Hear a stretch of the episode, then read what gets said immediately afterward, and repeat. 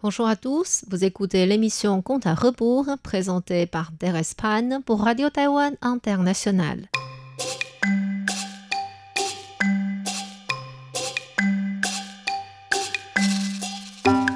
La semaine dernière, nous avons vu que Xiaoqing n'était pas contente de Bai Suzhen car celle-ci n'accomplit pas rapidement sa promesse de lui partager son mari. Après une grande dispute, Xiaoqing quitta sa maîtresse et voulait trouver un homme pour elle toute seule. Par chance, l'homme qui tomba dans son piège était jeune, beau et d'une famille riche. En croyant au mensonge de Xiaoqing, l'homme s'appelant Gu invita cette demoiselle Yang à passer la nuit chez lui en attendant de retrouver sa mère. Sur le chemin vers la maison de Gu Exerça son pouvoir de séduction sur cet homme tout en gardant l'air réservé. Impossible à résister à un tel pouvoir, Gu changea d'avis. Au lieu d'installer cette jolie jeune femme dans la chambre de sa mère, ce serait beaucoup mieux de l'installer dans sa chambre à lui. Ainsi, il quitta cette demoiselle Yang à traverser le bois derrière sa maison et frappa à la porte de la cour arrière. Cette porte menait à sa chambre et son bureau dans la cour arrière. Pour que Kulien puisse se concentrer sur ses études, sa famille ne venait jamais le déranger et le laissait un seul servant s'appelant Wenqing ici pour s'occuper de Kulien. En entendant quelqu'un frapper à la porte, Wenqing alla lui ouvrir et vit que c'était son maître. Il avait l'impression que quelqu'un était derrière son maître mais il n'arrivait pas à voir qui c'était, comme si la personne faisait exprès de se cacher. Wenqing se poussa de côté et voulait laisser entrer son maître et son ami, mais Gu lui dit Je vais fermer la porte. Va d'abord préparer du thé pour moi parce que j'ai très soif. Avec doute, Wenqing s'en retourna vers la maison. Comme il trouvait son maître vraiment étrange ce jour-ci, il voulait voir qui était derrière lui. Il se cacha donc derrière une fausse montagne dans la cour pour guetter. Effectivement, son maître n'était pas seul. La personne qui entrait derrière était une jeune fille très jolie. Depuis ce jour-ci, Lian restait tout le temps avec Xiaoqing sans rien faire d'autre. Comme Wenqing devait le servir, ce n'était pas possible qu'il ne soit pas au courant. Lian lui interdit de dévoiler cela à sa mère en lui promettant de lui donner chaque jour une pièce d'argent. Mais au bout de trois semaines, il ne lui donnait toujours rien. En plus, il devint de plus en plus maigre, de plus en plus pâle. Wenqing essaya plusieurs fois de lui donner des conseils de s'éloigner de cette fille ou de faire autre chose, et il fut corrigé à chaque fois. Finalement, Gu tomba gravement malade et refusa de voir un médecin. Wenqing dit C'est peu de choses si je ne reçois pas l'argent promis, mais ce sera trop grave si le maître perd la vie. Ainsi, il alla voir la mère de Gu avec inquiétude. Madame Gu était surprise de le voir des larmes aux yeux et demanda ce qui s'était passé. Wenqing se mit à genoux et dit Maîtresse, je suis vraiment désolé. Je ne me suis pas bien occupé du jeune maître.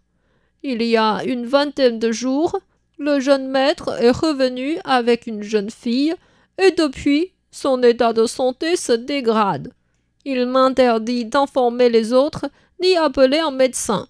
Je ne sais plus quoi faire, c'est pourquoi je viens vous demander de l'aide. Mauvais servant. Pourquoi me le dit seulement maintenant je vais d'abord voir mon fils et je trouverai une punition adéquate pour toi. En allant vers la cour arrière, Madame Gu se plaignit dans son cœur. Ciel, comment un lettré pourrait faire une chose pareille? Si son père à la capitale savait ce qui se passait ici, il dirait que je manque de capacité pour gérer la maison. Arrivant devant le lit de son fils, Wenqing ouvrit les rideaux de lit et Madame Gu fut choquée par l'apparence de son fils. Il était aussi maigre qu'un squelette et complètement sans énergie. Elle appela. Mon fils, je suis venue de rendre visite. Comment te sens-tu maintenant? Goulien s'efforça ouvrir les yeux et dit tout essoufflé Maman, il n'y a rien de grave. Je serai guérie demain. Farouche, Madame Gu ordonna à ses servantes d'aller chercher la fille dont parlait Wen Qing et de la ramener ici. Or, les servantes cherchèrent partout dans la maison, la cour, même sous le lit, sans trouver personne. Wen Qing se gratta la tête et dit C'est bizarre. Avant que j'aille vous voir, elle était encore assise sur ce lit. Pourquoi maintenant on ne la retrouve plus? Si ça se trouve qu'elle est une créature. La joue de Wenxing reçut une claque. Il dit aux servantes Qui m'a tapé? Nous sommes tous loin de toi. Comment pourrions-nous te taper? C'est étrange. Dès que j'ai dit le mot créature. Aïe Encore une fois Une des servantes dit Il semble que tu ne peux pas dire le mot créature. Aïe je suis tapée aussi. Disons plutôt déesse. Mais où est-elle? Madame Cour regarda dans la chambre sans voir la trace de cette fille et commença à avoir peur. Elle ordonna Déménager le jeune maître dans la maison devant. Or, la voix de Xiaoqing se leva à ce moment-là. Celui qui ose déménager Goulien perdra sa tête. Wenxing dit vers le vide. Puisque vous êtes une déesse, pourquoi ne sortez-vous pas et restez cachée dans l'obscurité? Madame Gu dit à Wenqing, mais bien sûr, c'était pour que la fille puisse entendre. Wenqing, tu as déjà vu la déesse et tu sais comment elle est. La prochaine fois qu'elle réapparaît, supplie-la de ma part en disant que Gulien est notre fils unique nous souhaitons de tout cœur que la déesse puisse garder notre lignée de famille. Nous serons très reconnaissants de cette grande grâce. Le jeune maître est trop faible pour être déménagé ailleurs. Je reviendrai le voir demain. Et elle quitta cette cour arrière avec ses servantes. Arrivant dans le salon, elle distribua immédiatement des missions à ses servants. Certains devaient aller employer des moines bouddhistes, d'autres des moines taoïstes de venir faire des cérémonies d'exorcisme. Et elle écrivit aussi une lettre à son mari pour lui expliquer la situation. Au moins d'une journée, des moines arrivèrent chez eux. Les servants installèrent des tables d'offrande à l'est et à l'ouest de la maison, préparèrent tous les objets rituels demandés et la récitation des prières, des incantations et la musique religieuse résonnèrent chez eux. Avec un regard froid, Xiaoqing observait tout cela. Elle, un serpent vert ayant plus de 700 ans de pratique, ne craignait rien de ces jeux humains. Elle fit lever un coup de vent très fort et tous les objets liturgiques furent enlevés les tables furent renversées, les moines furent frappés par des cailloux et n'arrivaient pas à ouvrir les yeux à cause du sable. Le ciel devint très sombre et tout le monde courait partout de panique. En peu de temps, les moines étaient tous repartis en laissant le désordre. Madame Gu n'avait plus d'idées et ne pouvait que demander à ses servants d'aller distribuer des affiches dans la ville sur lesquelles étaient marqués celui qui saura chasser les créatures de la famille Gu aura une récompense de trois mille pièces en argent. Celui qui saura soigner la maladie du jeune maître sera récompensé de la même somme. Elle-même alla dans le temple du Bouddha Guanshi pria sincèrement pour la santé de son fils. Cette nouvelle se propagea de ville en ville et arriva à Suzhou. Bai sentit un lien entre cette affaire et Xiaoqing. Elle calcula donc le yin et le yang avec ses doigts et comprit ce qui s'était passé. Elle se dit Je lui ai dit qu'il ne faut pas s'approcher des hommes avant d'acquérir le pouvoir de réconcilier le yin et le yang, mais elle ne voulait pas m'écouter.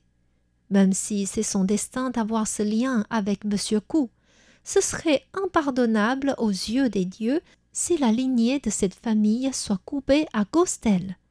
Si je n'interviens pas, le ciel va tenir ma responsabilité envers elle. Ce n'est point difficile de résoudre le problème de cette famille, mais comment la faire venir jusqu'à chez nous? Bai réfléchit un peu et trouva une solution. Ce soir-là, Xuxian avait un repas chez des amis et ne reviendrait que très tard. Elle profita de cette occasion, se transforma en Bouddha Guan Shi et alla dans la chambre de Madame Gu sur son nuage. Celle-ci venait de s'endormir et entendit soudainement une voix qui dit Levez-vous, Madame Gu, je suis le Bouddha Guan Shi et j'ai entendu votre prière.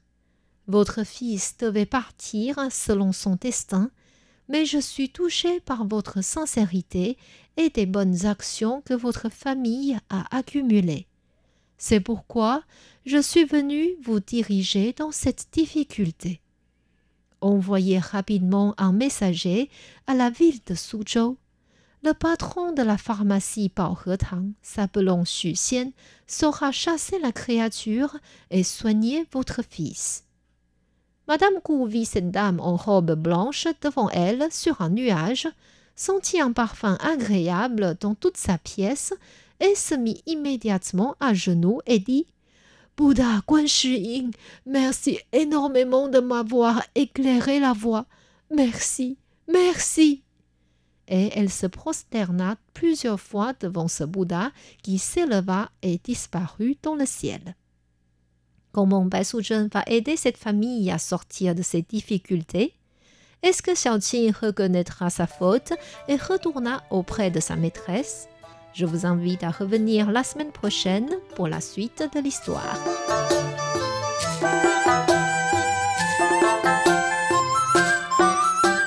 C'était Conte à rebours présenté par Thérèse Pan sur les ondes de RTI.